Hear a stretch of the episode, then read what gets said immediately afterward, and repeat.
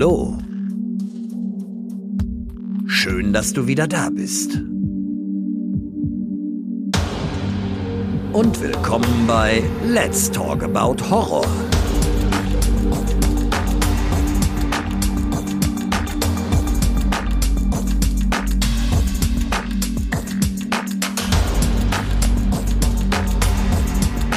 Der Podcast für und von Horrorfans. Ja, hallo liebe Leute und willkommen zurück zu einem neuen Spezial. Schön, dass ihr auch heute wieder mit dabei seid. Es ist wieder Dienstag und Special-Zeit und heute haben wir uns ein besonders interessantes Thema ausgesucht und zwar reden wir nämlich über unsere Top 3 der besten Filme, die auf wahre Begebenheiten beruhen. Und ich habe wieder einmal das Vergnügen mit Niklas zu sprechen. Bevor es losgeht, habe ich noch eine kurze Information an euch. Die, die Facebook und Instagram nutzen, haben es wahrscheinlich schon gesehen. Letztes Wochenende gab es die Möglichkeit, an einer kurzen Umfrage teilzunehmen, wo ich ein paar Fragen zum Podcast gestellt habe. Da haben sich einige eingetragen, viel mehr als ich erwartet hatte, was mich wirklich sehr gefreut hat. Da sind ein paar sehr interessante und ähm, wirklich tolle Kommentare eingegangen, aber auch etwas Kritik.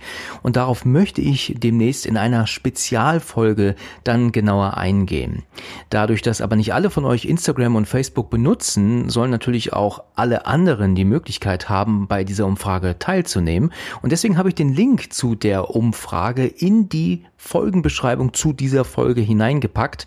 Wenn ihr dort draufklickt, könnt ihr also ebenfalls die paar Fragen beantworten. Ich freue mich über jede Antwort, die da eingeht. Kritik sowie auch Lob werden dann in der Spezialfolge von mir auch erwähnt und dann gehe ich natürlich auch etwas drauf ein. So, das soll es jetzt aber gewesen sein. Hallo Niklas. Hallo Alex. Schön, dass du wieder mit dabei bist. Es freut mich auch sehr. Ja, jetzt ging es sehr schnell, ne? Also jetzt, jetzt ballern wir ja die Folgen raus, kann man so sagen, ne? Jetzt geht's Schlag auf Schlag. Und schon wieder ein Special zum dritten Mal. Ja, das stimmt. Also das nächste Mal muss wirklich eine Filmbesprechung sein. Ja. Aber es ist schön, dass du dich wieder gemeldet hast und dass wir jetzt äh, wieder ein Special machen, weil wir haben auch ein tolles Thema und die anderen Specials waren ja auch hochinteressant. Also ich, ich also ich weiß nicht, wie du es empfunden hast, also sowohl bei der Aufnahme als auch beim Schnitt und und später noch mal beim Hören ähm, der fertigen Folge hatte ich immer wieder, war ich immer wieder drin. Also es ist äh, super interessant, was wir da äh, immer für Folgen fabriziert haben die letzten Male. Hat mir auch sehr gut gefallen. Ich bin mal gespannt, ob ich heute wieder so blöd dastehe und keinen der Filme gesehen habe, die du nennst. Okay, ja, gucke ich jetzt gerade mal auf meine Liste und ich würde sagen, dass du wahrscheinlich zwei nicht kennst. Oh mein Gott, okay. Bei einem denke ich mir, den hast du wohl schon gesehen, aber ich glaube, dass ich da so ein kleines bisschen wieder rausfall. Aber ich denke mir, dass ein Film dabei ist, äh, den du gesehen hast wahrscheinlich. Aber bei den anderen beiden lege ich die Hand nicht für ins Feuer. Mal gucken. Da bin ich mal gespannt. Warum hat dich denn dieses Thema interessiert? Guckst du denn gerne Filme nach wahren Begebenheiten?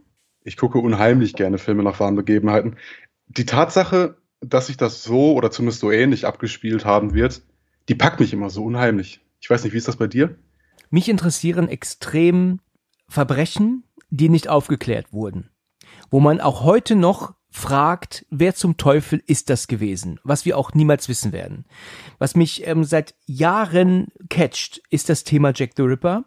Ich habe ja schon einige mhm. Male erwähnt, dass ich ja auf zwei Touren in London mitgelaufen bin zu den Original ähm, Mordplätzen, die natürlich heute nicht mehr so existieren, logischerweise. Da ist ja keine Straße, kein Bürgersteig mehr so wie früher. Das ist ja alles verändert worden. Aber man konnte, kann natürlich den Ort äh, so ungefähr ausmachen, wo das war. Lustig, in Anführungsstrichen, ist das letzte Mordopfer, die ja äh, in einer, in einer Wohnung oder praktisch in einem, in einem ja, Raum getötet wurde. Die hat er ja völlig ähm, auseinandergenommen. Das ist ja unfassbar, was er mit der Frau gemacht hat. Da standen wir am Ende irgendwie in so einer Mall oder in so einem Flur einer Mall und da war das gewesen. Das ist natürlich total verrückt, weißt du, du das war 1888, da ist diese Frau völlig ausgeweitet worden und das war halt genau dort, wo du stehst, nur halt logischerweise ist dieses Haus nicht mehr da, war wahrscheinlich zwischenzeitlich nochmal ein anderes Haus da, das auch nicht mehr da ist. Man kann aber nachvollziehen, dass das hier ungefähr gewesen ist und, und heute laufen da Boah. tausende Menschen rum, weißt du, du über diesen Flurbereich, der dieser, zu dieser Mall gehört, wo halt 1888 diese Frau oh, extremst ausgeweitet wurde, ja. Oh. Und, und dann weißt du auch noch nicht mal, wer es war. Da kommen wir Ja. noch dazu. Da läuft dann, dann so, so, so ein kalter Schauer den Rücken runter, wenn man dann genau da steht, oder? Richtig, richtig. Ja, ich kann es mir vorstellen. Die, die anderen Mordopfer, das war natürlich ein bisschen schwieriger. Das habe ich jetzt auch gerade nicht so hundertprozentig in Erinnerung, wo das alles war. Es hat sich ja unheimlich viel verändert in London, das ist ja klar. Wo du aber wirklich sein kannst und, und Jack the Ripper und seinen Opfern gar nicht näher sein kannst, ist ja die noch immer existierende Kneipe, The Ten Bells in Whitechapel. Selbstverständlich hat sich da drin einiges verändert. Die Theke ist immer mal gewandert, mal äh, von der Seite in die Mitte und dann zur anderen Seite und so. Also das hat sich schon vieles verändert. Aber das ist die gleiche Räumlichkeit, die 1888 auch noch auch schon bestand. Und du, Ach, krass. du sitzt da und, und trinkst dein Bier oder was auch immer, wo auch die Opfer und Ripper selber gesoffen haben früher. Weil Ripper war definitiv drin, der hat sich ja seine Opfer ausgesucht, ja. Ja. Das ist so geschichtsträchtig, das ist einfach unfassbar. Aber das Einzige, was immer noch existiert, das habe ich auch schon mal in einer anderen Folge erwähnt, ist so ein Fliesenspiegel von so, eine, so ein uraltes Bild, was so aus mehreren Fliesen besteht. Das ist so an, an die Wand gekachelt. Und das existiert noch heute, wie damals. Also da krass. haben die damals drauf geguckt. Und da guckst du heute auch noch drauf. Krass. Und was ich auch verpasst habe zu sagen ist, als ich das letzte Mal das erwähnt habe, ich bin dann irgendwann mal auf Klo gegangen und dann gehst du dann so eine Wendeltreppe runter. Und diese Wendeltreppe, die ist natürlich neu reingestellt worden, aber du hast dann die nackte Mauer des Hauses äh, direkt neben dir. Und das ist logischerweise auch völlig original. Viele interessiert es vielleicht nicht, aber das hat mich echt äh, be beeindruckt. Doch, das ist schon, das ist schon beeindruckend, ja. Ja, es ist wirklich der Wahnsinn. Also wenn man mal in London sein sollte, dann muss man The Ten Bells echt besuchen, wenn einen das Thema Jack the Ripper interessiert. Hätte man ihn damals irgendwann Ja. gecatcht, ne, dann wäre das Thema jetzt nicht mehr interessant. Aber dadurch, dass er ja nie erwischt wurde, ist es halt einfach so, ja, es ist halt, ein- das ist halt einfach ein Thema, das mich unfassbar, unfassbar neugierig macht und reizt. Obwohl es kann natürlich sein, dass es trotzdem noch interessant wäre. Ne? Ich meine, es gibt natürlich auch einen anderen Kollegen, der auch in Bars seine Opfer aufgerissen hat. Ja. Und die Bar gibt's auch noch heute. Vielleicht weißt du, was ich meine? Bin jetzt gerade nicht, äh, bin nicht ganz sicher, was du meinst. Der, der goldene Handschuh Fritz Honka. Ach so, natürlich, ja klar. Der, der Film ist ja auch schon bei dir besprochen worden und das ist wahrscheinlich auch ein komisches Gefühl, ne? wenn du so in den goldenen Handschuh gehst, da am Tresen sitzt und ein Bierchen schlürfst, so wie Fritz Honka damals auch. Das Ja, der Unterschied ist, dass wir da ja von den 70ern reden und das ist uns natürlich noch nicht so fremd wie 1888. Ne? Das, Das ist, stimmt, ja. Die Zeit ist halt einfach so extrem, so ein großer Unterschied. Wir reden da von fast 100 Jahren, die dazwischen sind. Und also bis zu den 70ern rede ich jetzt ja nur, ne? Und Ja. ähm, das ist äh, natürlich dann vom Gefühl her doch noch mal was anderes, ne? Als also ist ein hochinteressantes Thema. Und ähm, deswegen ist natürlich auch From Hell für mich ein super interessanter Film.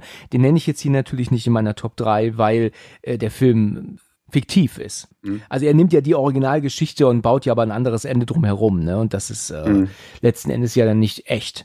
Trotzdem ein sehr guter Film. Also ich mag den From Hell sehr gern. Das ist einer meiner Lieblings-Johnny Depp-Filme. Gut, jetzt kommen wir dann mal zum Thema. Jetzt habe ich mich so ein bisschen reingelabert. es gibt natürlich noch ein paar andere äh, Sachen, die ich jetzt auch äh, zu dem Thema noch sagen kann. Das mache ich aber gleich. Wie ist es denn bei dir? Hast du dann ähm, etwas überlegen müssen, um eine Top 3 zu finden? Oder war dir da direkt klar, welche drei Filme da für dich in Frage kommen? Ich habe schon nachdenken müssen und ich habe auch ein bisschen sondieren müssen und da würde ich gerne was zu sagen, wenn du erlaubst. Natürlich. Ich habe mich jetzt bewusst dazu entschieden, keine Filme in diese Liste aufzunehmen, die während der ersten beiden Weltkriege spielen. Sehr gut, ja. Gute Entscheidung. Da sind sehr gute Filme dabei. Ich meine, wir kennen sie alle. Im Westen nichts Neues. Der Soldat James Ryan, Schindlers Liste, Der Junge im gestreiften Pyjama. Alles gute Filme. Einige davon sogar sicherlich mitunter die besten, die wir gekriegt haben. Aber ich, ich möchte mich jetzt in diesem Gespräch einfach nicht über Krieg oder über den Holocaust unterhalten. Deswegen habe ich mich dagegen entschieden. Da hast du völlig recht. Das ist eine sehr gute Idee. Ähm, Habe ich jetzt so nicht auf dem Schirm gehabt. Normalerweise äh, sage ich ja dann immer mal, hier, das lassen wir weg, das lassen wir aus, so wie in den letzten Special, dass wir ohne Alien jetzt reden. Das hätte ich halt eigentlich auch sagen können, dass wir Kriegsfilme mal sein lassen. Und Ja. das ist eine gute Entscheidung gewesen. Und äh, ja, super, dass du da jetzt nicht mit das Boot kommst, zum Beispiel, was ich ja schon genannt habe in der Folge Ja. der besten Kriegsfilme. Ne? Ja, nicht, dass jetzt einer sagt, boah, ich guck, Schindlers Liste, ein grandioser Film. Hast du recht. Aber den kann ich gefühlt nur alle zehn Jahre gucken und fühle mich danach immer wie die ärmste Wurst unter der Sonne, weil genau. aus gegebenen Anlass, ja. Natürlich, du bist dann so, so, so bist depressiv für eine Woche, ne? Genau. Deswegen, Leute, nehmt es mir nicht krumm, wenn Alex und ich jetzt nicht über diese Filme sprechen werden. Sehr schön gesagt, genau. Aber ich glaube, das äh, möchten die Leute jetzt auch eigentlich gar nicht erwarten. Wir haben jetzt nicht viele hier, die hören und sagen, ach scheiße, ich wollte jetzt Kriegsfilme hören. Okay, in Ordnung. Ich bin sehr gespannt auf, also was du da so zu erzählen hast und was du da so gefunden hast für äh, Titel. Du darfst natürlich anfangen, wie immer. Und deswegen nenn mir doch mal deinen Platz drei der deiner Meinung nach besten Filme auf eine wahre Begebenheit. Oder nach einer wahren Begebenheit, so ist Gen Genau. okay, Platz drei, den habe ich vor gar nicht allzu langer Zeit das erste Mal gesehen, aber ich, ich habe mich so köstlich über diesen Film amüsiert, weil es ein Film ist, der vom Filmemachen selbst handelt und ich rede hier von The Disaster Artist. Ach ja, natürlich. Das ist natürlich köstlich.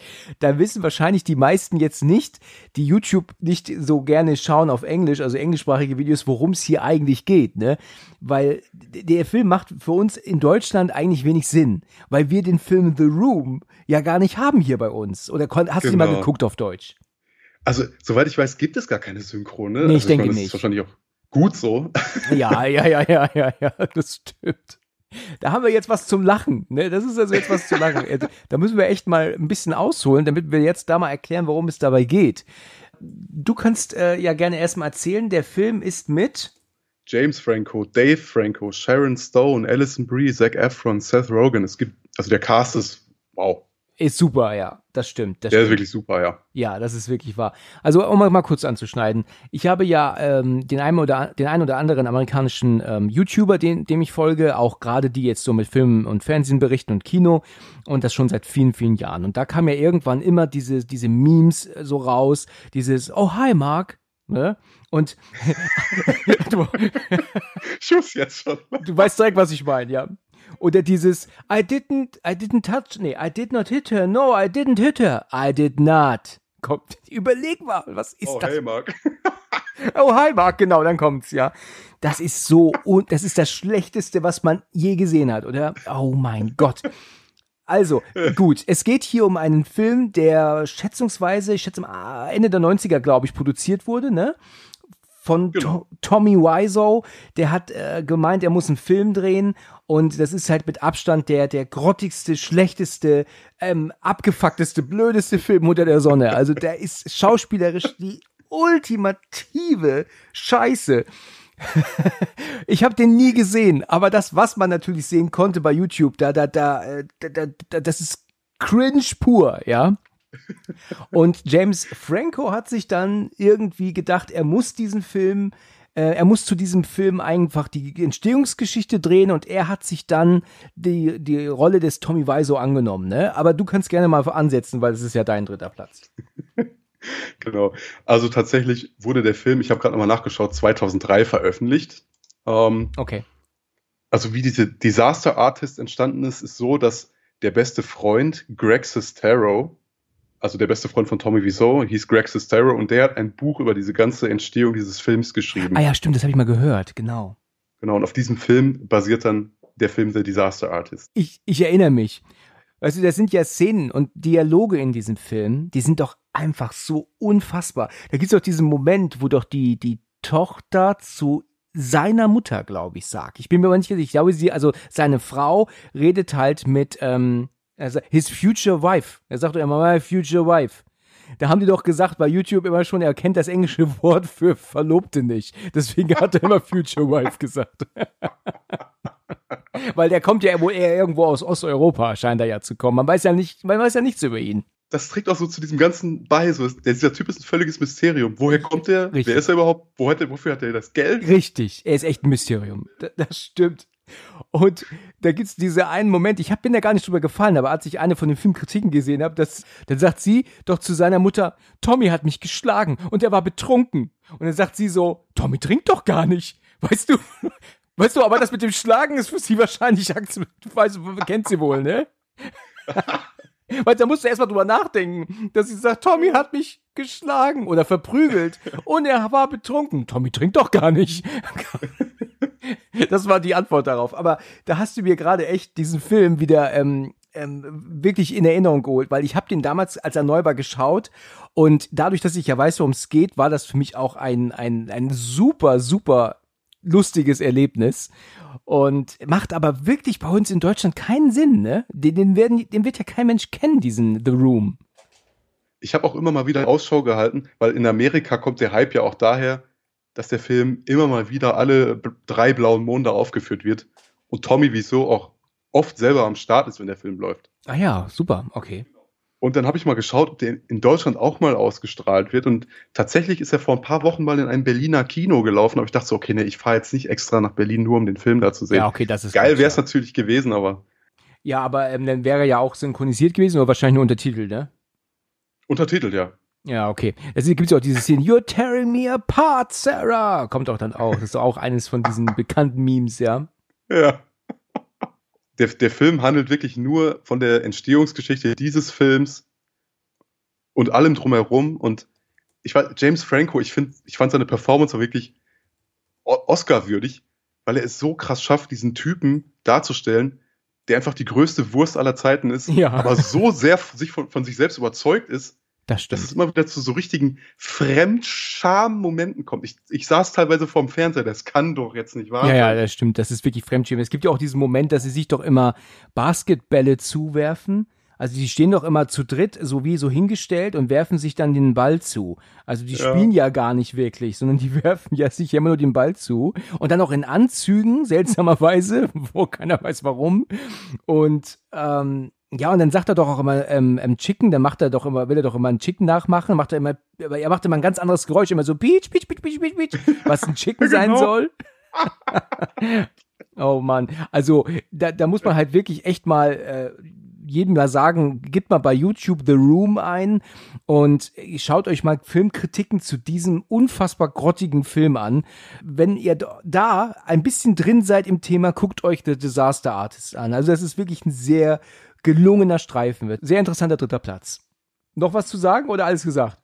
Nö, also, wenn ihr euch mal wieder kaputt lachen wollt, anderthalb Stunden am Stück, dann legt einfach The Disaster Artist ein und ihr werdet es nicht bereuen. Das stimmt. Richtig. Den kann, kann man echt nicht bereuen. Das ist super. In Ordnung. Okay. Dann war das dein dritter Platz. Jetzt haben wir uns sehr amüsiert. Ähm, leider ja. wird es jetzt ein bisschen ernst mit meinem dritten ja, okay. Platz. Muss ich echt sagen.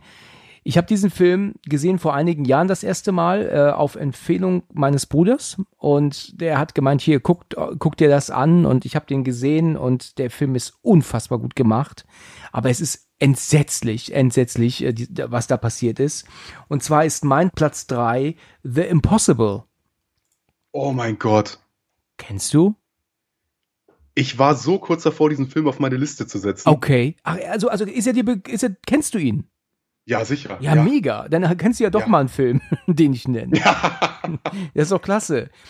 Ja, The Impossible ist leider ein bisschen unbekannt. Ich, ich habe auch das Gefühl, der ist ein bisschen untergegangen. Der ist bereits von 2012 und erzählt die Geschichte eines ähm, spanischen Ehepaares eigentlich, die in Phuket waren, also zur falschen Zeit ähm, am falschen Ort. Und zwar ähm, passiert ja dann der Tsunami, der ja 2004 dann Südostasien getroffen hat. Und ähm, wir wissen ja alle, was damals passierte. Ich meine mich zu erinnern, dass es am 28. Dezember war, wenn ich mich nicht irre. Wie gesagt, 2004 und hat ja ein, ein ach Gott, ich weiß nicht, was waren es letztendlich 200.000 Menschen das Leben gekostet. Also mindestens, ja. Es war unfassbar, was damals passiert ist. Es gab halt wirklich dieses ähm, ähm, spanische Pärchen, die waren zu viert, also zwei Kinder, zwei Söhne und die waren dann mittendrin und wurden von dieser Welle dann mitgerissen in das Land hinein. Äh, die Welle, die ging ja weiter, hat ja alles mitgenommen. Und dieser Film mit übrigens Ewan McGregor und Naomi Watts in der Hauptrolle, also echt einen, einen wirklich Namen, ist sowas von unfassbar. Also wenn man da sitzt und sich das anguckt, also wie es mir ja manchmal ging, wie zum Beispiel bei The Sadness, ja, du kennst die Story, da muss man manchmal kurz pausieren, um alles auf sich wirken zu lassen. Hätte man den im Kino geguckt, ich glaube, mir wäre irgendwann der Kopf explodiert, um das alles, was da ähm, ja passiert, auf sich wirken zu lassen. Und es ist einfach sowas von, von fantastisch gemacht. Also oh, ja. unglaublich, wie die das umgesetzt haben, schon vor elf Jahren mittlerweile. Naomi Watts ist sowieso immer fantastisch anzugucken. Ewan McGregor ist auch klasse, solange er nicht in Star Wars ist für mich. Ähm, sorry, ich musste jetzt reinwerfen. Sorry an alle Star Wars-Fans. Das ist wirklich ein sehr gut gemachter Film. Und, der, der Und was viele nicht auf dem Schirm haben, Tom Holland in quasi seiner ersten Rolle. Das ist richtig. Da war er noch sehr jung, natürlich, ne? Er spielt den, den Sohnemann, ne? Genau. Es ist ein, ein Film, der wirklich einen den Mund offen stehen lässt und es ist, ja, man, man will da eigentlich auch nicht so viel spoilern. Es ist nur eine große Empfehlung. Aber wann und wie hast du den denn mal gesehen? Ähm, Das wird vor bestimmt fünf Jahren gewesen sein. Da habe ich ihn zufällig mal bei Amazon Prime, glaube ich, gesehen und so, so Naturkatastrophen und Katastrophen im Generellen interessieren mich auch sehr. Hm. Und dann dachte ich so, oh Gott, es gibt über diesen Tsunami einen, einen Film, den muss ich sehen. Weil die, also diese Katastrophe hat mich damals, da war ich ein Junge von zwölf Jahren, auch schwer traumatisiert gehabt natürlich. Ne? Ja. Weil ähm, du hast da ja im Fernsehen, du wirst dich dran erinnern können, immer mal wieder die Bilder gesehen, ähm, wo da auch die Leichen im Wasser trieben Ja, und so ja, weiter und so genau. fort. Und das hatte mich schwer mitgenommen gehabt damals. Und der Film, muss ich sagen, da hatte ich auch noch mal ein bisschen mit zu kämpfen, so ein, zwei Tage, weil er wirklich so packend und realistisch auch inszeniert war, wirklich. Also, aber wirklich ein toller Film. Das sollte jetzt niemanden davon abhalten, den zu schauen. Das ist ein sehr unbequemes Thema natürlich, Ja. Aber er lohnt sich wirklich. Das ist wahr. Man kann ihn sehr, sehr, sehr gut schauen, weil der dich halt auch echt fesselt von Anfang bis Ende. Und äh, wenn dann dieser Tsunami kommt und äh, das auf diese, auf, auf die, wirklich diesen wunderschönen Sch- Strand trifft, da gibt es diesen Moment, wo der Junge das sieht und dann meint, die einzige Möglichkeit, um sich zu retten, ist unter Wasser zu gehen im Pool. Ne? Genau. Und dann ist die Kamera unter ihm. Du erinnerst dich vielleicht und dann Genau. siehst du, wie es über ihm auf einmal schwarz wird. Das ist unfassbar. Sie äh, ist ja dann auch, ähm, gerade an so einer Scheibe steht sie wohl, das ist eine Begrenzung und sieht auch die Welle auf sich zu rasen.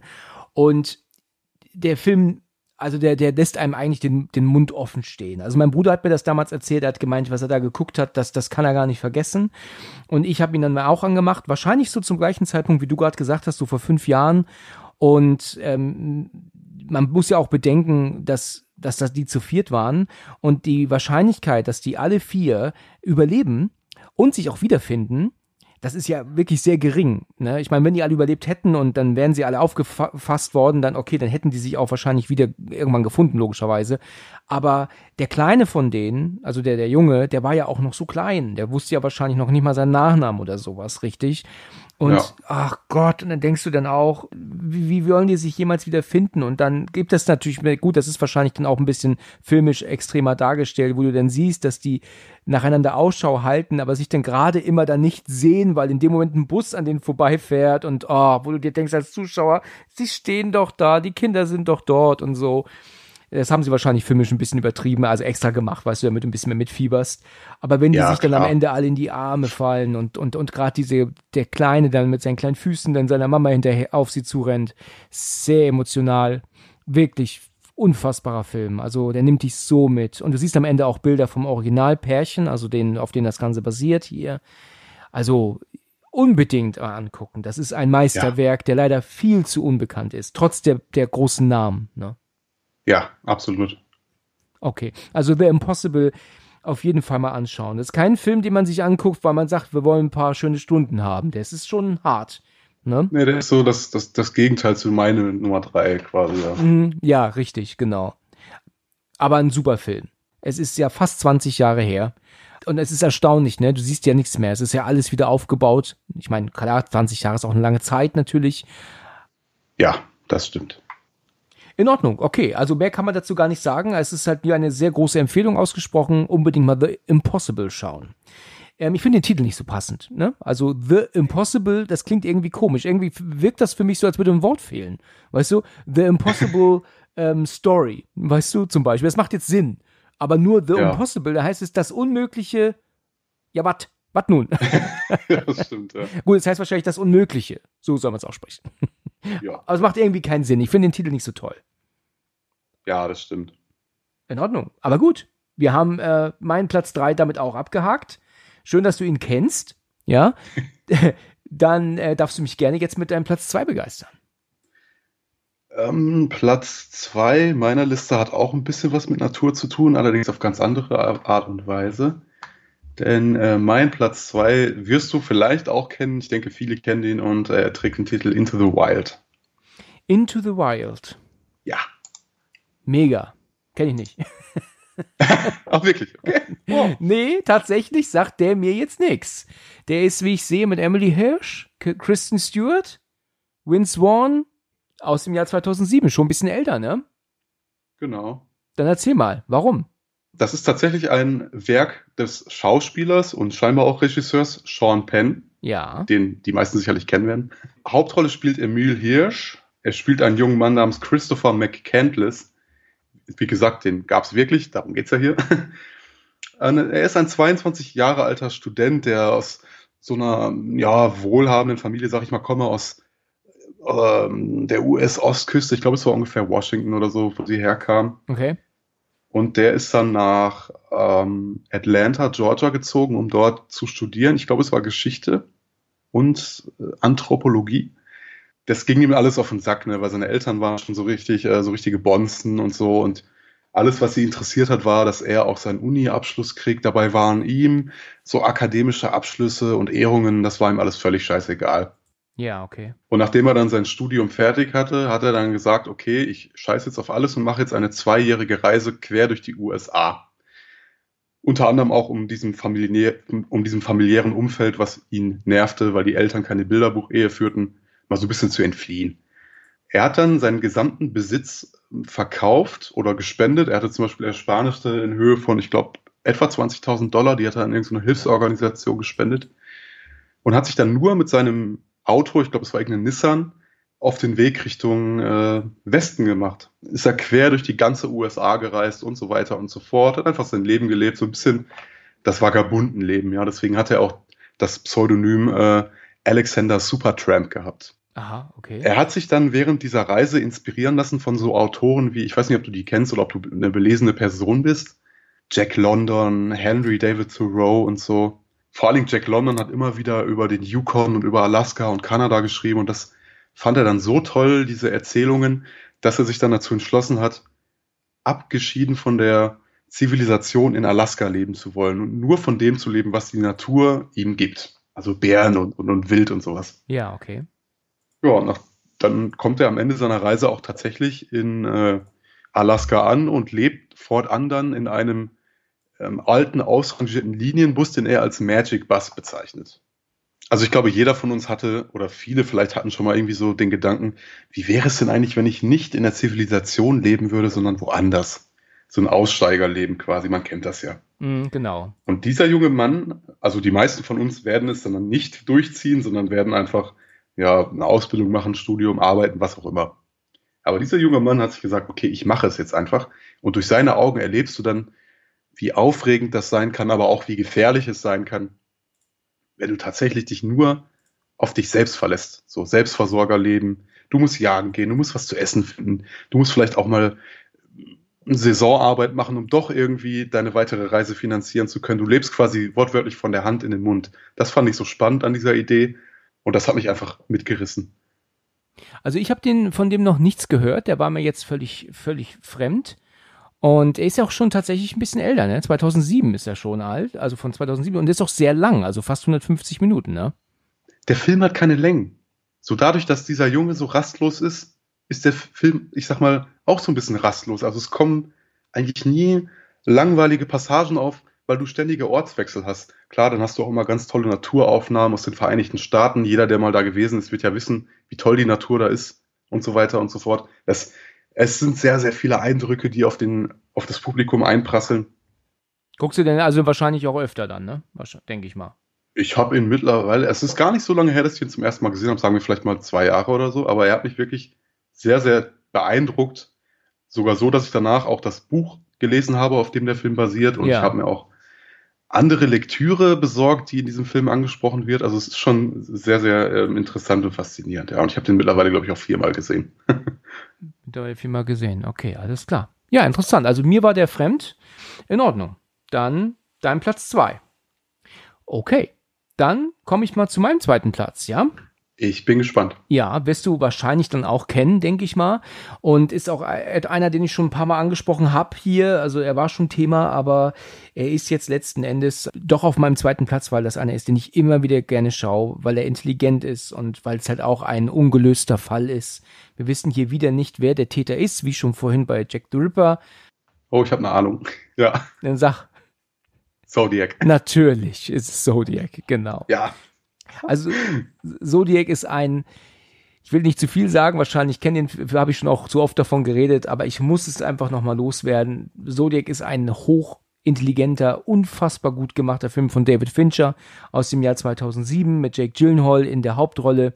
Geht äh, zwei Stunden 40 Minuten und erzählt die komplette Polizeiarbeit des leider niemals gefundenen ähm, Zodiac Killers. Man geht ja davon aus zu wissen, wer der Zodiac Killer war. Arthur Lee Allen hieß er. Es gibt sehr viele Indizien, die dafür sprechen, dass er der Täter war, weil eine zeitliche Abfolge, die mal gemacht wurde, ähm, schon dafür sprach. Also auch, dass er ja damals das erste Opfer wohl gekannt haben muss. Das hat dann äh, Jake Gyllenhaal herausgefunden, also beziehungsweise natürlich seine Figur, ja, ähm, Robert Gay Graysmith dann hatte er immer nur dann Briefe geschrieben, während er selber gerade nicht im Knast war, weil es gab so Situationen, wo man dann merkte, dass halt immer nur Briefe von ihm kamen, äh, also von Zodiac kamen, wenn Arthur die Ellen gerade nicht im Gefängnis war, und das war nämlich ab und zu zwischendrin. Und das hat halt dafür schon gesorgt, diese Indizien plus noch viele weitere, die ich jetzt nicht genau im Kopf habe, ähm, dass man äh, ja der Meinung ist, dass er es war. Okay, aber man weiß es halt da nicht mit Sicherheit. Mhm. Jedenfalls ist die Blu-ray absolut empfehlenswert. Wir haben hier nämlich auch äh, Originalopfer, die äh, davon reden. Also gerade der Junge, der am Anfang ja dann schwer verletzt wurde, aber überlebt hat, aber auch heute nach so langer Zeit immer noch gezeichnet ist. Das siehst du ihm immer noch an, logischerweise durch, durch viele Narben im Gesicht und so. Ähm, Ach krass. Der erzählt die Geschichte. Das ist halt direkt das erste, der erste Mord, weißt du, wo der Junge zu dem Mädel in, ins Auto steigt und sie doch dann so ein bisschen rummachen im Auto und dann der mhm. Täter kommt und durchs Fenster schießt. Der Mann, der hat dann dafür da nochmal was dazu gesagt. Dann gibt es diesen anderen Herrn, der mit dem Mädel doch an diesem See war und dann der doch auf sie eingestochen hat.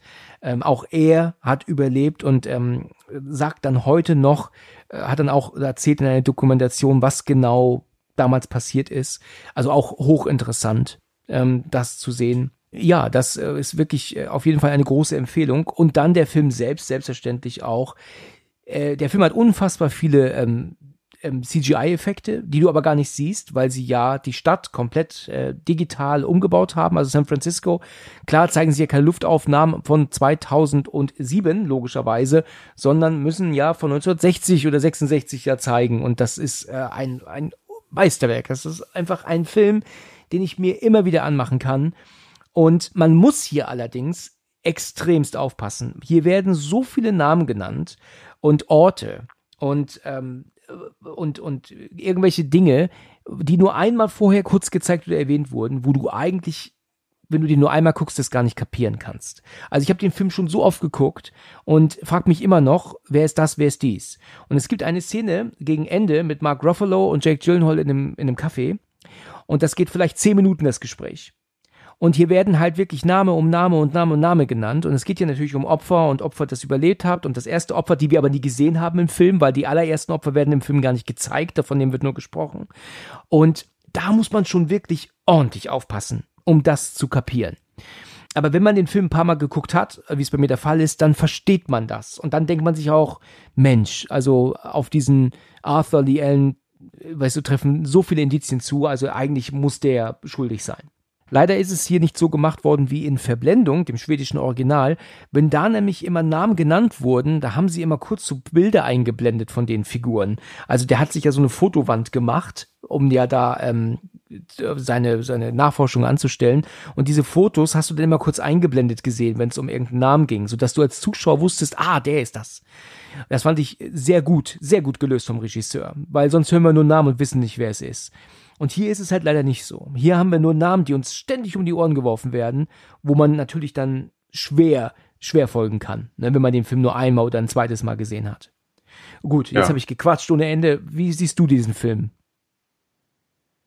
Ich finde diesen Film auch grandios, zumal mich dieser, also ich hatte vorhin, als wir über Jack the Ripper sprachen, schon so eine Ahnung, dass du vielleicht darauf hinaus willst. Ja. Das ist ja ein unglaublich faszinierender Fall, oder? Alleine, dass er der Polizei immer diese, mysteriösen Briefe mit diesen ganzen Symbolen geschickt hat, was ihm ja erst den Namen Zodiac Killer eingebracht hat. Richtig. Und wenn ich recht informiert bin, hat es doch bis heute niemand so richtig überzeugend geschafft, diese Briefe zu knacken, oder? Ja, also die, die ersten, die er ja geschickt hat, die wurden ja geknackt. Ne? Das war ja praktisch Ja. ein Code, der wurden ja auch in der Zeitung veröffentlicht. Und dann hat er ja, und das habe ich neulich auch erstmal wieder bei YouTube gesehen, einen Brief, ähm, also einen Code gemacht und einen Brief geschrieben, der angeblich seine Identität verrät. Und der wurde ja jetzt vor wenigen Jahren entschlüsselt, tatsächlich. Hast du es auch gehört? Nee, das, das ist an mir vorbeigegangen. Okay, das hat ein, ähm, eine Computersoftware, hat das wohl irgendwie hinbekommen, aber auch da sind halt leider keinerlei Infos drin, die äh, irgendwie weiterhelfen. Wenn er jetzt irgendwie tatsächlich geschrieben hätte, ähm, liebe Grüße Arthur am Ende oder sowas, dann hätte man jetzt gewusst, okay, er war es tatsächlich, aber letzten Endes hat er gelogen. Also da war nicht seine Identität drin. Und das, was da am Text dann jetzt letzten Endes rausgekommen ist, war halt einfach nur ähm, Gerede wie andere in seinen anderen Briefen auch. Also nichts von Bedeutung, was ich mir jetzt gemerkt habe. Okay. Aber es ist ein sehr faszinierender Fall und ich habe mir auch schon ein paar Mal vorgenommen, das Hörbuch mir zu besorgen von Robert Gray Smith, auf dem, auf diesem Buch basiert der Film ja. Das ist allerdings Englisch komplett. Also ich kann ja Englisch, aber weißt du, dann ein zwölfstündiges Hörbuch auf Englisch hören, raucht mir der Kopf irgendwann. Aber es muss auf jeden Fall sehr interessant sein, weil er da, weil dieser, also es basiert ja, ne, also äh, der Film erzählt ja die Geschichte von Robert Graysmith, der ja wiederum das Buch geschrieben hat, ne, dem, zum Film. Also total Ja. verworren hier ein bisschen. Aber ich kann ähm, aber auch die Figur verstehen. Es gibt ja diesen Moment, dass er seine Frau sagt, willst du nicht endlich mal aufhören? Willst du es nicht endlich mal sein lassen? Und sagt er so zu ihr, Schatz, ich muss wissen, wer es ist, mit geballter Faust. Ich muss einfach wissen, wer er ist. Und das macht ihn so fertig, weißt du? Und ich Ja. kann es auch verstehen. Ich kann es auch absolut verstehen, weißt du? Das ist, das macht einen fertig. Wenn, also wenn du da so einen Drecksack hast, der die Leute killt, ähm, ähm, so auf, nach Lust und Laune, auf, auf junge Menschen schießt und dann wird er nie erwischt. Das macht mich auch verrückt. Also der Film ist fantastisch. Für mich vielleicht der beste Fincher. Vielleicht lege ich, lehne ich mich da jetzt aus, zu weit aus dem Fenster, aber für mich ist das, glaube ich, der beste Fincher. Das höre ich nicht zum ersten Mal. Also, da, ich habe da keine Einwände. Nein, ich finde den Film auch ganz, ganz grandios, ja. Ja. Also wirklich. Es gibt ja auch andere gute von ihm, ne? Also natürlich, ich finde Alien 3 gut, ne? Also es ist kein schlechter Film, auch wenn er zerrissen wird. Ich finde auch Panic Room super klasse. Ähm, Fight Club wird natürlich immer genannt und das ist auch ein guter Film, aber der ist mir doch schon ein klar. bisschen zu verworren und auch ein bisschen, ja, sagen wir mal, das Ende ist halt auch dann schon ein bisschen Quatsch und unnötig gewesen, finde ich, dieser Twist. Viel mehr fällt mir jetzt nicht ein. Ich finde das Social Network von ihm jetzt nicht ganz so toll, gerade weil die Geschichte, die ja von Zuckerberg erzählt wird, ja auch nicht hundertprozentig ko korrekt ist. Zuckerberg hat selbst mal gesagt, das Einzige, was an dem Film stimmt, ist die Kleidung, die er trägt. Ist das nicht verrückt? ja, schon hart, Natürlich ne? will er nicht. genau. Ja, dann willst du dir den Film angucken zu der Entstehungsgeschichte zu, zu Facebook und letzten Endes ähm, sagt dann der Gründer selbst, davon stimmt nichts, außer die Kleidung, die er anhat. Das ist doch, das ist doch verrückt, da hast du doch schon keinen Bock zu gucken. Na, Liegt das vielleicht daran, dass er im Film auch teilweise so als Arschloch wegkommt? Also, Ja, ja, das, das tut er ja. Als Arschloch kommt er auf jeden Ja. Fall weg. Vielleicht ist er da auch beleidigt gewesen, das kann auch sein. also viele feiern ja so, so das Social Network als so Meisterwerk und da würde ich jetzt ehrlich gesagt auch nicht mitgehen. Also, Nee, würde ich auch nicht mitgehen. Der Film war nicht verkehrt, aber ein Meisterwerk, mein Gott. Nein, Meisterwerk ist das mit Sicherheit nicht. Also gerade wenn man jetzt schon hört, dass nicht viel ähm, Realismus drin ist in der Story, dann ist das auch kein Meisterwerk. Also Ja. ganz und gar nicht. Der Film ist soweit in Ordnung. Ich glaube, Jesse Eisenberg spielt das, ne? Genau. Ja, der ist auch nicht unbedingt eine Figur, die ich gerne sehe. Also ich, ich kann ihn jetzt nicht unbedingt leiden, beziehungsweise weiß ich jetzt nicht, was der gespielt haben könnte, wo ich sage, den schaue ich gern. Ich weiß nicht, ich habe mit dem eigentlich auch nicht, hat nichts am Hut mit Jesse Eisenberg, ja. Ähm, jedenfalls ist äh, Zodiac ein Top-Film. Wer den noch nicht geguckt hat, drei Stunden einfach mal wirklich Fenster zu, Licht aus, ähm, Tablet weg und Handy weg und diesen super spannenden, toll gedrehten und hochinteressanten Film schauen. Und immer im Hinterkopf haben, das ist alles echt, was wir hier sehen, das ist wirklich passiert. Und das macht es halt noch umso spannender und krasser. Stehst du auch generell so auf äh, True Crime oder sind das eher so ungelöste Fälle, die dich faszinieren? True Crime ist interessant. Ich, ist, ähm, vielleicht hast du schon mal von Medical Detectives gehört? Oh ja. Ah, Die einzige Sendung, ich glaube, ever, die seit mindestens 15 Jahren jede Nacht läuft. Ohne Pause. Medical Detectives und Autopsie, genau. Und Autopsie, mysteriöse Todesfälle, ganz genau. Das ist wirklich wahr. Also das gibt, also auf Vox oder halt auch, glaube ich, ähm, Super RTL oder RTL Plus irgendwie so, so, so Spartensender. Da hast du Medical Detectives jede Nacht laufen und das seit 15 Jahren Minimum. Ich habe das schon jede Nacht geguckt, 2010, als ich in, Oh, in meinem ja. anderen Ort gewohnt habe. Da habe ich mir das nachts immer angemacht und es läuft, ähm, damals lief es genauso wie heute. Also wie oft da jede Folge schon ausgestrahlt wurde, also man kann es eigentlich gar nicht zählen mehr, denke ich. Ich muss sagen, Oh, dass ja. ich Autopsie nie so gerne mochte, weil das war mir ein bisschen zu sehr auf Gore, fand ich. Ne? Also sie haben sich ja Scully, ne, Franziska Pigula geholt als Sprecherin, die ja leider schon gestorben ist. Ja. Heute bei Autopsie mysteriöse Todesfälle. Diese Musik, weißt du, dieses quack, quack, quack, quack, quack, quack, quack, quack, quack, Ja, das, genau. weißt du, das, ich muss das jetzt einfach mal so vormachen, das finde ich irgendwie, ist mir das zu dreckig. Weißt du, ich fand das einfach nicht, nicht schön anzugucken. Und wenn du dann halt dann dieses Autopsie und dieses Düt, Düt, und du hörst diese Stimme, das sieht ja furchtbar aus. Weißt du, so, wenn du dann so, Ja. so hörst. weißt du, was ich meine? ja, sicher. Also, Letzte Nacht noch zum Einschlafen geguckt. Ach ja, der weiß ja genau, was ich meine. Das, das, das, Ja. Ich habe es total im Kopf, aber Autopsie war mir halt einfach zu, wie gesagt, zu dreckig und ich, ich mochte es nicht so gern. Da habe ich mir die Detectives schon lieber geschaut. Das war nicht so, so, so, so offensichtlich so auf, auf Gore, weißt du, so auf, oh, kill, kill. Also da fand ich dann schon Medical ein bisschen vernünftiger erzählt einfach. Da ging es dir nicht so um, um halt so Blut, diese, diese Geilheit auf, auf ähm, Ja. Gedärme. Ja. Wirklich so zwei Fälle, die mir für immer im Kopf bleiben werden, weil ich Autopsie ja wirklich auch gefühlt fünfmal durchgeschaut habe. Ja. Wirklich Zodiac und Jeffrey Dahmer. Die beiden Themen, ja, interessant, ne? Ja. Ich, ich weiß nicht, ob du letztes Jahr diese Netflix-Serie gesehen hast, die so unglaublich durch die Decke geschossen ist. Ich fand sie sehr geil über Jeffrey Dahmer. Natürlich, habe ich das geguckt. Ja, wie, wie fandest du das? Das war, das war mega. Das war unfassbar. Ja, oder? Das war super klasse. Also, ich gehe mal davon aus, dass die Folge der besten äh, Netflix-Serie nicht gehört, ne? Mit Christian. Ähm, da reden wir nämlich auch über Dama. Ach ja, das kann sein. Dann musst du das nochmal nachholen, ne? Das werde ich ma- machen müssen, ja. Ja, das sind auch einige gute Tipps, ne? Also gekommen. Von, sowohl von ihm als auch von mir. Also unbedingt mal die Folge hören, wer es noch nicht gemacht hat. Ja. Ja. In Ordnung. Okay, Zodiac, ein Top-Film, unbedingt schauen. Oh ja. Gut. Dann bin ich jetzt mal gespannt, was du mir jetzt für den ersten Platz um die Ohren haust. Ja. Oh Mann, ich kann mich nicht Du, entscheiden. bevor du das, bevor du sagst, ne, ich habe hier eins, zwei, drei, vier, fünf, sechs, sieben, acht Filme noch stehen. Also ein- mein Platz eins plus noch sieben weitere. Also, dass du mir jetzt einen nennst, der hier nicht beisteht, halte ich ja schon fast für unwahrscheinlich. Das denke ich auch, ja. Okay, ich sag's einfach. Okay. Weil nämlich, als ich den Film zum ersten Mal gesehen habe, in dem Wissen, es ist eine bewahre Begebenheit, habe ich mir immer wieder gedacht, das kann doch einfach nicht wahr sein. Ja. Wie kann man nur so gerissen sein? Und mein erster Platz ist Catch Me If You Can. Ach ja, verrückt. Okay, alles klar. Habe ich nicht stehen auf meiner Liste. Okay, wow. Aber, aber super. Super Titel. Also, ich habe halt nie so mich für die ähm, Steven Spielberg-Filme interessiert, die dann so eher so auf, auf Familienfilm gingen oder so auf ähm, Abenteuerfilm. Ähm, im, Im Sinne von, von Witz auch noch dahinter. Ich mag zum Beispiel ähm, auch ähm, Terminal ist ja so ein Film von ihm, was mit Tom Hanks über diesen Typen, der Genau. auf dem Flughafen wohnt. Das ist Genau. für mich so völlig uninteressant. Und Catch Me If You Ja, okay. Can war lange für mich ebenfalls uninteressant, bis mein Bruder irgendwann mal gesagt hat, du musst den gucken.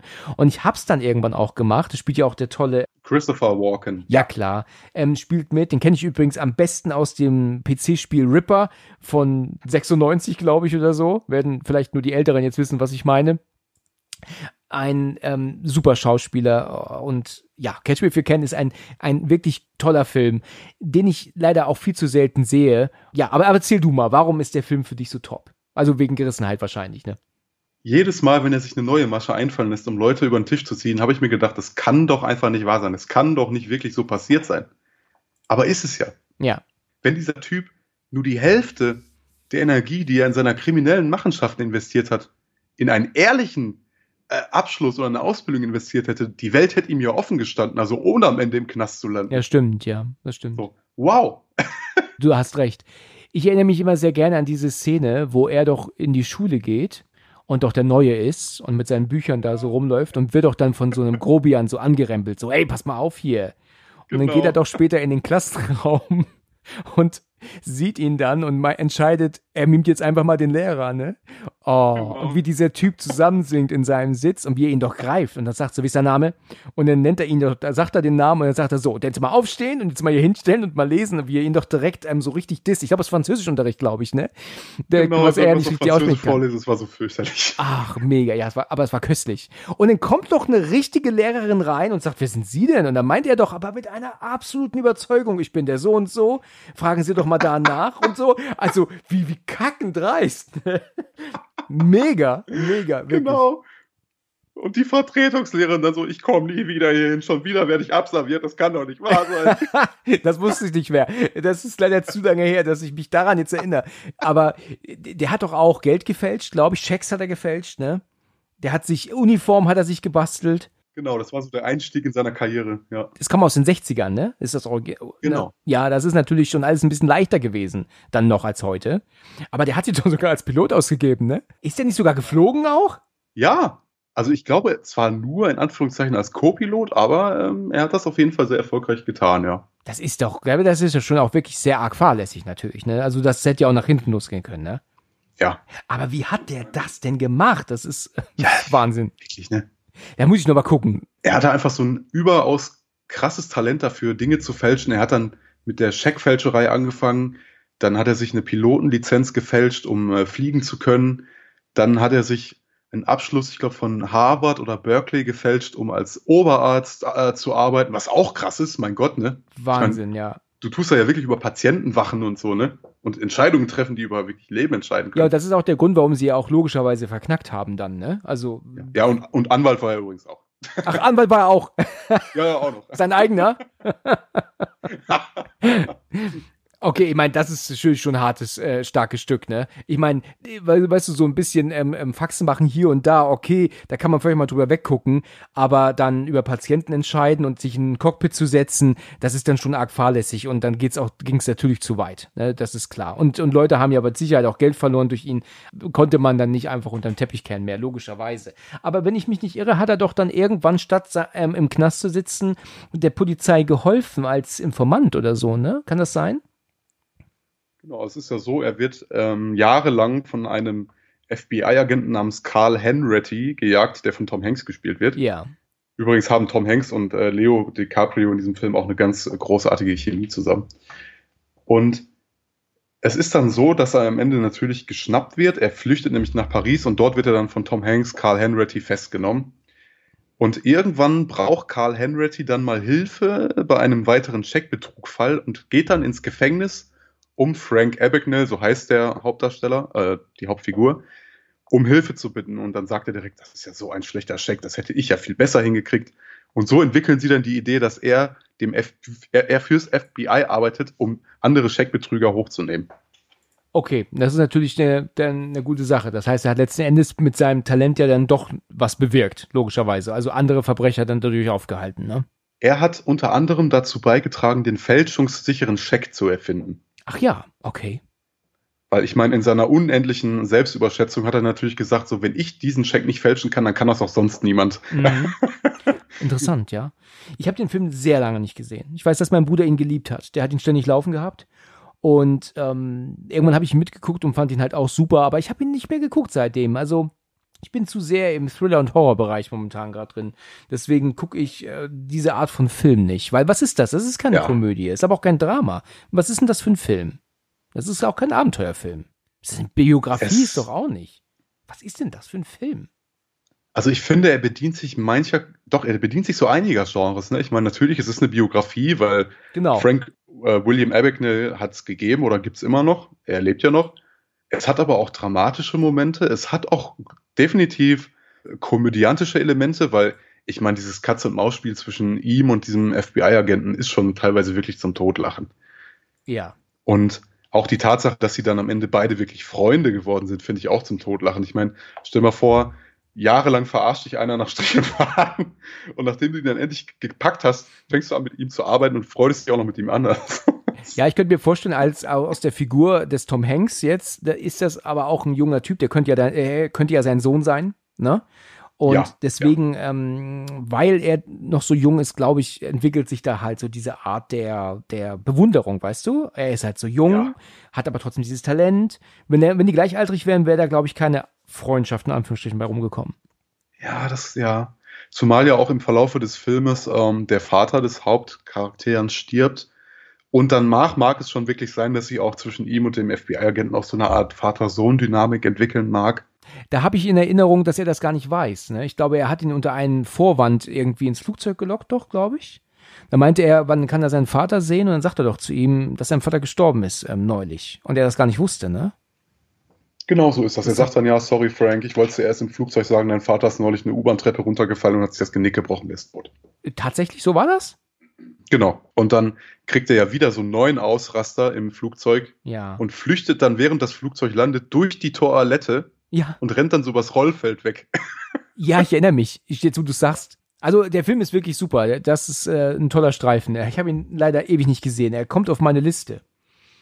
Super. Dann kommen wir jetzt mal zu meinem ersten Platz. Ich bin sehr gespannt. Ein Film, den ich immer wieder gucken kann. Und der ist halt einfach fantastisch gemacht. Also, mein Platz eins der besten Filme, die auf eine wahre Begebenheit beruhen, ist mit Mark Wahlberg vom Regisseur Peter Berg. Die beiden haben sehr viele Filme miteinander gemacht und heißt schlichtweg bei uns Boston, wie die Stadt. Boston. Okay, jetzt hast du mich erwischt. Den kenne ich nicht. Oh, dann aber direkt heute Abend. Boston ist ein super toll inszenierter und erzählter Film, der die Geschichte des Anschlags auf den Boston-Marathon aus dem Jahre 2013 erzählt. Das sind ja nur zwei Täter, zwei Brüder, die ähm, ja, sich dazu entschieden haben, wir machen das und pl platzierten dann in der Menschenmenge in, also im Publikum zwei Bomben, die äh, selbst gebaut waren und dann so, ich schätze mal so 100 Meter entfernt waren voneinander und die dann irgendwann dann plötzlich gezündet wurden, einmal dort und dann nochmal dort. Und es ist natürlich furchtbar gewesen, was da passiert ist. Ich weiß noch ganz genau, wo ich zu dem Zeitpunkt gewohnt habe und habe mir das die Bilder angeguckt im Fernsehen an dem besagten Tag und dachte mir, das kann doch nicht wahr sein. Was wird eigentlich aus der Welt? Der Film, der denn hier gedreht wurde, übrigens heißt der im englischen Original Patriots Day. Das ist nämlich der Feiertag den der dort in Boston nämlich ist. Deswegen wird er nämlich so genannt, der Film auch. Aber das wäre bei uns irgendwie wohl zu Problemen gekommen, den zu vermarkten. Und deswegen wurde er halt einfach Boston genannt, ähm, weil es ja halt in der, nun mal in der Stadt spielt. Ja. Die Geschichte, die dann erzählt wird, der Ermittlung, ist grandios. Also äh, Mark Wahlberg, äh, klar, seine Figur hat es ja auch wirklich gegeben, aber ich bin mir jetzt nicht sicher genau, wie er heißt wird dann dazugezogen, um dann genau zu gucken in die Überwachungskameraaufnahmen. Und dann hat man dann irgendwann gesehen, als dann die erste ähm, Bombe explodiert, dass natürlich alle nach links gucken. Logischerweise. Aber es gibt dann eine Person, die läuft einfach ungeniert weiter. Und dann verfolgen sie diese Person von Überwachungskamera zu Überwachungskamera zu Überwachungskamera und immer weiter, um dann herauszufinden, von wo er kam, mit wem er vorher gelaufen ist. Und das ist super klasse und hochinteressant erzählt. Ah. Wow, das klingt so interessant. Ja, dann haben sie dann auch dann, ähm, also tolle Namen natürlich. Wir haben John Goodman spielt mit, Kevin Bacon, Mark Wahlberg natürlich, habe ich schon gesagt. Ein paar andere Gesichter, die ich jetzt ähm, namentlich nicht nennen kann, aber die wir auch alle kennen. Und was dieser Film halt auch macht, er verbindet konstant Originalaufnahmen in den Film mit rein. Also äh, die Aufnahmen, die wir durch die Kamera sehen, sind also keine nachgestellten Szenen, sondern Szenen aus den Originalkameras von damals, die sie ständig miteinander verbinden. Wir haben ja auch eine Ach, super klasse Darstellung von Alex Wolf, den ist vielleicht äh, einigen bekannt aus Hereditary, da spielt er den Sohn, ein super Schauspieler und er spielt hier den, ähm, den jüngeren Bruder der ähm, Täter wirklich grandios. Also dem nimmt man jedes Wort, alles ab, ist wirklich ein toller Schauspieler und du hast ihn halt einfach, ne? Also auch sein Bruder. Und wir haben ja dann auch hier diese Szene, sie, sie tun ja dann einen jungen Asiaten ja dann auch dann entführen, den seinen Wagen klauen sie Und dann gibt es dann mhm. so Momente, wo er dann aber dann zum Glück fliehen kann und du siehst die Szenen, die gedreht werden, dann immer reingeschnitten Originalaufnahmen, also wie der dann das Auto verlässt, wegrennt, wie dann auch der, der Täter dann oder der ihn dann aus der Tankstelle holt, weil der kauft nämlich was zu essen und zu trinken und dann sagen, wir müssen schnell los. Und all das immer im Wechsel zusammengeschnitten mit Originalaufnahmen aus Kameras ist einfach sowas von unfassbar gut gemacht. Ich, ich will da gar nicht mehr erzählen. Man muss es sich anschauen. Das ist für mich wirklich der beste Film nach wahren Begebenheiten, gerade durch diese ständigen Originalaufnahmen, die mit eingeschnitten werden. Ich finde das super gemacht. Ja, das klingt wirklich wahnsinnig interessant, ja. Ja, also Mark Wahlberg ist auch super. Ne? Der hat sich wirklich als ein sehr guter Schauspieler herausgestellt. Früher war ja Marky Mark, ich weiß nicht, ob du das noch weißt. Und ja. da musste man ja lernen, ihn erstmal ernst zu nehmen in, in Rollen. Das hat er echt geschafft. Also er ist für mich schon lange kein Sänger mehr. Er ist äh, ein Schauspieler, der seine Arbeit auch wirklich gut macht. Das ist ja krass, wirklich. Mark Wahlberg, Alex Wolf, ja klar. Wow. Kevin Bacon, auch ein krasser Cast. J.K. Simmons, auch immer gut ja, ja, unbedingt anschauen. Da gibt's ja diesen Moment, wenn sie ja dann so ein Shootout haben, ähm, wo sie dann Schießerei, also eine Schießerei äh, im Wohnviertel kommt ja dann auch und Alter, da bist du Puls, ne? Da hast du Puls ohne Ende. Das, das, das, der hört gar nicht auf. Und da auch dann Originalaufnahmen von den Polizeiautos mit reingeschnitten, ne? Äh, das ist, das ist Wahnsinn. Also schau dir den an, das ist eine riesige Empfehlung. Kommt ganz nach oben auf die Liste. Ja, mach das mal. Okay, das ist mein Platz eins Boston. Ich will da nicht mehr von sagen, ich habe jetzt schon zu viel gesagt, ich will auch nicht, nicht so viel spoilern, aber ähm, wer das noch nicht getan hat, unbedingt mal schauen. Den, das ist der übrigens der erste Film, den ich gekauft habe ähm, bei Amazon, also digital. Weil normalerweise habe ich immer gesagt gehabt, ich, ich kaufe jetzt digital keine Filme, ich will sie im Regal haben. Ähm, mhm. aber der war dann irgendwie im Angebot sogar und ich wollte den jetzt unbedingt sehen. Und dann dachte ich mir, ich kaufe ihn. Und ich habe es auch nicht bereut. Und dann mache ich, ich mache ihn auch mir immer mal wieder an wenn ich dann mal ja. dran denke und so. Und jetzt habe ich mich auch selber gerade so neugierig gemacht wieder, so heiß gemacht auf diesen Film, dass ich ihn mir ähm, doch wahrscheinlich demnächst auch nochmal wieder angucken werde. Das war's. Ja, da haben wir sechs tolle Filme genannt. Weil es so schön war, darfst du mir gerne nochmal ein paar andere Titel nennen, die auf wahre Begebenheiten beruhen, wo du sagst, die sind es auch wert. Ja. Was haben wir denn da? Zum Beispiel, genau hier mit Tom Hanks auch, Captain Phillips, den fand ich sehr spannend.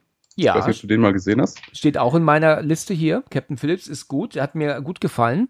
Und da hast du auch nur Hass, ne, auf diese. Ja, das waren wirklich Drecksäcke. Das waren es wirklich, ja. Mir war auch gar nicht so bewusst, dass es bis heute immer noch so eine, ich sag mal, aktive Piratenszene gibt. Es waren ja wirklich Piraten. Anders kann man die nicht beschreiben. Richtig. Die haben halt nicht so, wie wir es halt kennen aus, aus Büchern und so, weißt du, ihr Piratenschiff und Klappe vorm Auge und ein Holzbein und so, ne? Aber es sind Piraten, das stimmt. Dann habe ich noch einen, ich glaube, den hast du sogar auch schon mal erwähnt, weil er auch wirklich krass ist stellenweise. Ähm, 127 Hours. Ja. Boah. Steht auch auf meiner Liste hier. Oh, also manche dieser Szenen, die kann ich mir ganz schwer angucken, wenn er da wirklich den Arm so durchbricht. Boah. Ah, furchtbar, ja. Aber das ist jetzt kein Film, den ich mir im Kino angucken muss. Da, das wäre mir dann doch zu, zu ähm, wenig. Also, weißt du, weil letzten Endes sehen wir ihn ja nur dort gefangen und irgendwann kann er sich befreien, aber dass ich jetzt da im Kino sitze und mir das anschaue, das hätte mich dann doch eher gelang, gelangweilt, in Anführungsstrichen. Ich meine, ich weiß, dass es wirklich passiert ist, aber das ist jetzt kein Film, den ich jetzt unbedingt im Kino schauen müsste. Dann, ähm, ja gut, das ist jetzt schon wieder eher ein bisschen schmalzig, aber es basiert dennoch auf einer wahren Begebenheit, das Streben nach Glück mit Will Smith und seinem Sohn. Richtig. Ja, habe ich noch nicht gesehen, aber ich weiß auch, dass das wahre Begebenheit ist. Ähm, für alle Sportfans, Million Dollar Baby fand ich der Film wurde ja damals richtig abgefeiert bei den Oscars. So krass, krass, krass fand ich ihn noch nicht, aber er ist auf jeden Fall sehenswert, würde ich sagen. Okay. Das ist jetzt ein bisschen was für Fans des europäischen Kinos. Ziemlich beste Freunde, kann man immer mal wieder schauen. Jawohl, aus Frankreich, genau. Genau. Für alle Hundefans da draußen, vielleicht nicht Hachiko schauen. Ich fand den Film sehr cool. Ja, ich habe gehört, er soll so traurig sein, ne? Oh ja, er ist wirklich traurig, ja. Okay, ja. Mit Richard Gere. Ja, genau wer, wer, wer Lust hat auf ähm, Taschentuch-Kino, zumindest wenn er Hunde besitzt, viel Spaß dabei. Ja, ja, ich habe das mal gelesen äh, bei Facebook. Da war mal die Frage, der traurigste Film und da wurde der unfassbar oft genannt. Und da habe ich dann irgendwann mal geguckt, was das ist und habe gesehen, dass das halt mit Richard Gere ist und dachte mir, Mann, wie kann der so traurig sein? Das gibt's doch gar nicht. Also am Ende stirbt doch der Hund wahrscheinlich, oder? Nein, also es ist so, dass erst Richard Gere stirbt und dieser Hund dann jahrelang darauf wartet, dass sein Herrchen wiederkommt. Ach so, ah ja, okay. Genau. Deswegen ist Hachiko auch in Japan so ein Inbegriff für Treue. So dieser Hund, der immer zum Bahnhof läuft und wartet, dass sein Herrchen wieder aus dem Zug aussteigt nach der Arbeit. Ach so, ja, okay, jetzt verstehe ich auch den, den Hintergrund, ja, warum das traurig ist. Okay. Genau. Dann ähm, habe ich mir noch aufgeschrieben, World Trade Center. Den Film fand ich jetzt nicht so stark, aber die Begebenheit fand ich schon krass. Das mit Nicolas Cage. Ja, also es ist nicht der beste Film, aber ich fand es schon krass halt wirklich, dass Leute im Turm drin waren, im World Trade Center, während es einstürzte und überlebt haben in so einer kleinen Luftblase, die an so einem Treppenhaus entstand. Ja, mäßig, ja, ne? ja, ja, genau, genau. Schon heftig. Ja, das ist hart, ja. Aber auch kein, nee, kein besonders hervorerwähnenswerter Film, finde ich jetzt auch nicht. Hm, okay. Dann den Film, ich, ich, sorry, ich muss ihn einfach erwähnen, Titanic, ja. Klar, die Hauptcharaktere sind jetzt erfunden. Mhm. Das ist jetzt genauso wie From the Hell vorhin. Weißt du, das ist die, die Rahmenhandlung wird genommen und wird eine Geschichte drumherum gesponnen. Deswegen Ja. würde ich Titanic da jetzt nicht drauf ähm, nehmen auf die Liste. Also ja, klar, ich meine, das Schiff gab es, wirklich untergegangen. James Cameron hat es verdammt krass inszeniert. Deswegen habe ich ihn jetzt auch nicht auf die Liste genommen, weil wirklich genau die Charaktere, die da die Hauptrollen spielen, nicht wahr sind. Und dann noch, klar, es ist jetzt kein Film, aber Tschernobyl möchte ich einmal erwähnt haben. Die Serie. Ja, Oh ja, die Serie ist unfassbar gut. Da habe ich zweimal geguckt mittlerweile. Wurde ja oft als beste Serie ever ähm, bewertet und auch völlig zu Recht. Ich habe selten sowas Gutes gesehen. Allerdings nicht hundertprozentig real, weil ich habe nämlich im, im, im, bei YouTube gesehen, dass nämlich einige, also da gibt es doch immer diese, diese Videos, wo doch dann irgendwelche Leute auf etwas reagieren, die sich aber eigentlich damit auskennen, weißt du? Also Piloten Mhm. reagieren auf Pilotenfilme oder Szenen aus Piloten, äh, aus Flugzeugen und sowas, wo dann gesagt wird, wie sehr real das ist oder nicht. Und da haben dann halt auch einige gemeint, dass äh, die Art der, der Verbrennungen ähm, hier auf, aufgrund dieser radioaktiven ähm, des Desasters nach so langer, nach so kurzer Zeit nicht so ak akut sein könnten. Also wie sie die Menschen da zurechtgemacht haben, gerade mal nach so wenigen Stunden, äh, unfassbar extrem übertrieben gewesen. Also da war nicht viel Realismus leider da. Aber trotzdem ist die Geschichten, wie das hier erzählt wird, super klasse gemacht. Ich weiß zwar immer noch nicht, was passiert ist damals. weiß, ich kann so oft gucken, wie ich will. Ich kapiere es nach wie vor nicht. Aber das ist wirklich eine hochinteressante und intelligente Serie. Und die kostet auch nichts. Ich glaube, du kannst alle sechs Folgen bei Amazon kaufen für sieben Euro oder so. Also wer da nicht zuschlägt, also das muss man unbedingt mal tun. das ist noch absolute Empfehlung. Ja, wa- was hast du noch so? Ja, was habe ich noch so? Ich habe auf meiner Liste nochmal, aber da habe ich neulich erst mit Tom drüber gesprochen, deswegen rede ich jetzt nicht so lange drüber, die Gladbeck-Verfilmung als ähm, Verfilmung einer wahren Begebenheit. Ja, klar. Für mich der, die beste deutsche Produktion, die es je gegeben hat. Ein Zweiteiler, unfassbar gut.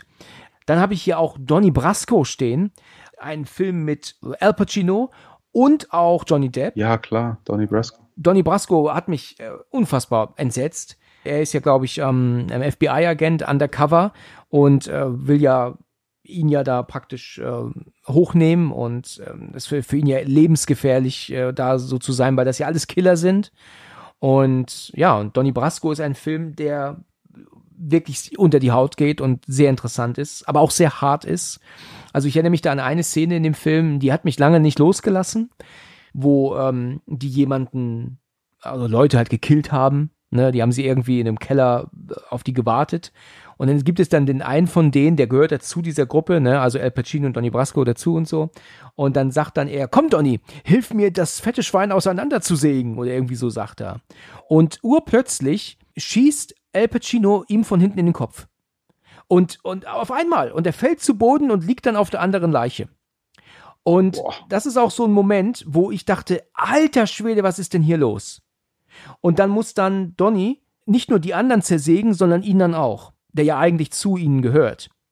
Und dann gibt's auch diesen Moment, wo sie später im Auto sind und er dann zu ihm dann meint, ähm, warum er das getan hat. Und dann sagt dann Al Pacino, er war eine Ratte, der hat geredet oder irgendwie so. Und dann meint er dann so, wie konntest du das tun? Wie konntest du das tun? Du konntest es gar nicht wissen. Und dann erschießt du ihn einfach vor über einer Leiche und da merkst du, dass der richtig ausrastet, dass er das gar nicht, dass er überhaupt nicht sich äh, zu, zusammenreißen kann. Und das Ja. ist ein Moment, der hat mich wirklich hart mitgenommen. Auch, auch der Moment vorher. Also es gibt da einen, ähm, ähm, kurz vorher, wenn sie dann die ganzen ähm, Gegner dann da abknallen im Kino, im Kino, was rede ich? Also im Keller meine ich, ähm, dann ist dann so dieser Moment, dass der eine nur verletzt ist und der schreit die ganze Zeit und schreit und schreit. Und der, der gerade abgeknallt wurde dann, was ich erzählt habe, der setzt dann noch so bei ihnen an der Schläfe an und drückt dann noch so nebenbei ab und sagt, oh, jetzt habe ich einen Tropfen abbekommen. Und das ist alles so, das ist eine Art Brutalität, die, die mich wirklich fertig macht. Ähm, weißt du, dieses extrem Reale in Verbindung mit Kaltblütigkeit. Ja, also ich kann Actionfilme sehen, wenn die sich abballern, das habe ich kein, das ist alles in Ordnung für mich. Aber es läuft auch gerade im Kino wieder dieser Trailer zu einem Film mit ähm, von Martin Scorsese mit äh, ähm, Robert De Niro und Leonardo DiCaprio. Ähm, jetzt fällt mir gerade der Titel nicht ein, aber der ist gerade wieder jetzt im, im Kino. Und da gibt es auch so einen Moment, wo jemand vor dem einen herläuft und er dem von hinten in den Kopf schießt. Und dann siehst du vom Weiten, wie der dann so nach vorne kippt. Ich finde das so hart, weißt du, das, diese, diese kaltblütige Härte, das finde ich krass. Also da bin ich kein Fan von. Das, ähm, das entsetzt mich so, weißt du, diese, diese ja. Kaltblütigkeit. Ich, es, ich habe auch mal, ich habe auch nie Departed weitergeguckt. Da gibt es nämlich diesen Moment, wo Jack Nicholson irgendein Pärchen gefesselt hat und äh, irgendwo an so einem Ufer und dann siehst du von hinten, wie er ihn erschießt und wie er sie erschießt. Und sie ähm, reagiert ein bisschen später, als sie, als sie erschossen wird. Irgendwie ist so ganz komisch. Und dann macht er noch so, die ist ja komisch umgefallen. Und das fand ich sowas von, von unfassbar kaltblütig und makaber, dass ich irgendwie den Film danach nicht weitergeschaut habe. Äh, also mhm. nicht nur deswegen, ich hatte sowieso keine Zeit, aber das, das ging mir irgendwie nicht aus dem Kopf. Ja, das fand ich einfach zu, zu brutal kaltblütig hart. vielleicht halt mich ja. jetzt für verrückt, aber vielleicht kannst du nachvollziehen, was ich meine. Nee, ich, ich weiß, was du meinst, ja, doch, auf jeden ja. Fall. Also Donny Brasco, da waren wir eigentlich.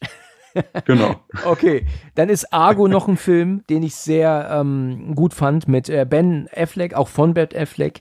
Ähm, ähm, erzählt die Geschichte, da mussten sie, jetzt ist es schon zu lange her, irgendwie Leute ähm, rausschleusen aus einem Land, aber da kann ich jetzt nicht mehr so viel zu sagen. Das ist zu lange her, dass ich gesehen habe. Ich weiß nur, dass er gut war. Schindlers Liste logischerweise ist ähm, immer wieder gut. Und dann haben wir noch mal zwei Mark Wahlberg-Filme jetzt äh, äh, hier aufgelistet. Ähm, auch wieder von Peter Berg gedreht. Und zwar Lone Survivor ähm, ist schon in der Folge zu den Kriegsfilmen benannt worden. Auch ein super, super klasse Film. Äh, da wirst du, also da steht dir der Mund offen, wenn du das siehst. Wie sie da, ich glaube, es ist in Afghanistan, wie sie da eingekesselt werden von Terroristen und sie sind zu dritt und müssen sich da rauswinden äh, aus dieser Situation. Also äh, unglaublich fesselnd. Und natürlich auch große Empfehlung Deepwater Horizon, ähm, der die Geschichte erzählt, der Bohrinsel, die explodiert ist. Auch fantastisch gemacht und super erzählt. Ähm, und es ist auch echt wert zu schauen. So, jetzt haben wir einige Filme genannt, die ähm, oh, ja. man unbedingt mal gucken sollte. Ja, da sind einige. Nicht vergessen. genau. ja. Ja, das also dazu. Schöne, schöne Titel haben wir genannt. Freue mich, dass du dich wieder bereit erklärt hast, mit mir drüber zu sprechen. Ich freue mich auch immer wieder zu Gast zu sein. Ja, und jetzt hast du wieder was zu gucken, ne? Noch mehr. Deine Liste wird immer größer, ne, wenn du mitmachst. Ja, wirklich, ey. Ja. Aber diesmal äh, kannte ich zumindest ein paar Filme. Ja, diesmal nicht ganz so, nicht ganz so fremd, ne? Ja. Stand ich nicht so sehr mit heruntergelassenen Hosen da wie in der letzten Folge. ja, das stimmt. Aber ich meine, so wurde es ja auch nicht langweilig für dich. Ne? So habe ich halt dir was zu erzählen gehabt, was du halt einfach äh, noch nicht kanntest und was dich halt neugierig gemacht hat auf mehr. Ne? Ja, also Boston, den würde ich am liebsten jetzt gleich direkt anfangen. Mal schauen, ob ich den irgendwie online kriege. Ja, ja, ja. Kriegst du, also online kriegst du ihn auf jeden Fall. Ist nur die Frage, was er kostet, ja. ne? Ja. Aber das ist ein super Film. Also unbedingt anschauen. Super. Du, wir haben eine erneut tolle, interessante Folge hinbekommen. Vielen, vielen Dank für deine Teilnahme wieder. Sehr, sehr gerne. Nächstes Mal definitiv ein Film, okay? wir versuchen es. Ja, genau. genau, wir kriegen das schon hin. Ja. Alles klar. Du, dann vielen, vielen Dank und dann bis zum nächsten Mal, ja? Danke, dass ich wieder da sein durfte. Wir sehen uns. Gerne. Bis dann. Ciao. Ciao.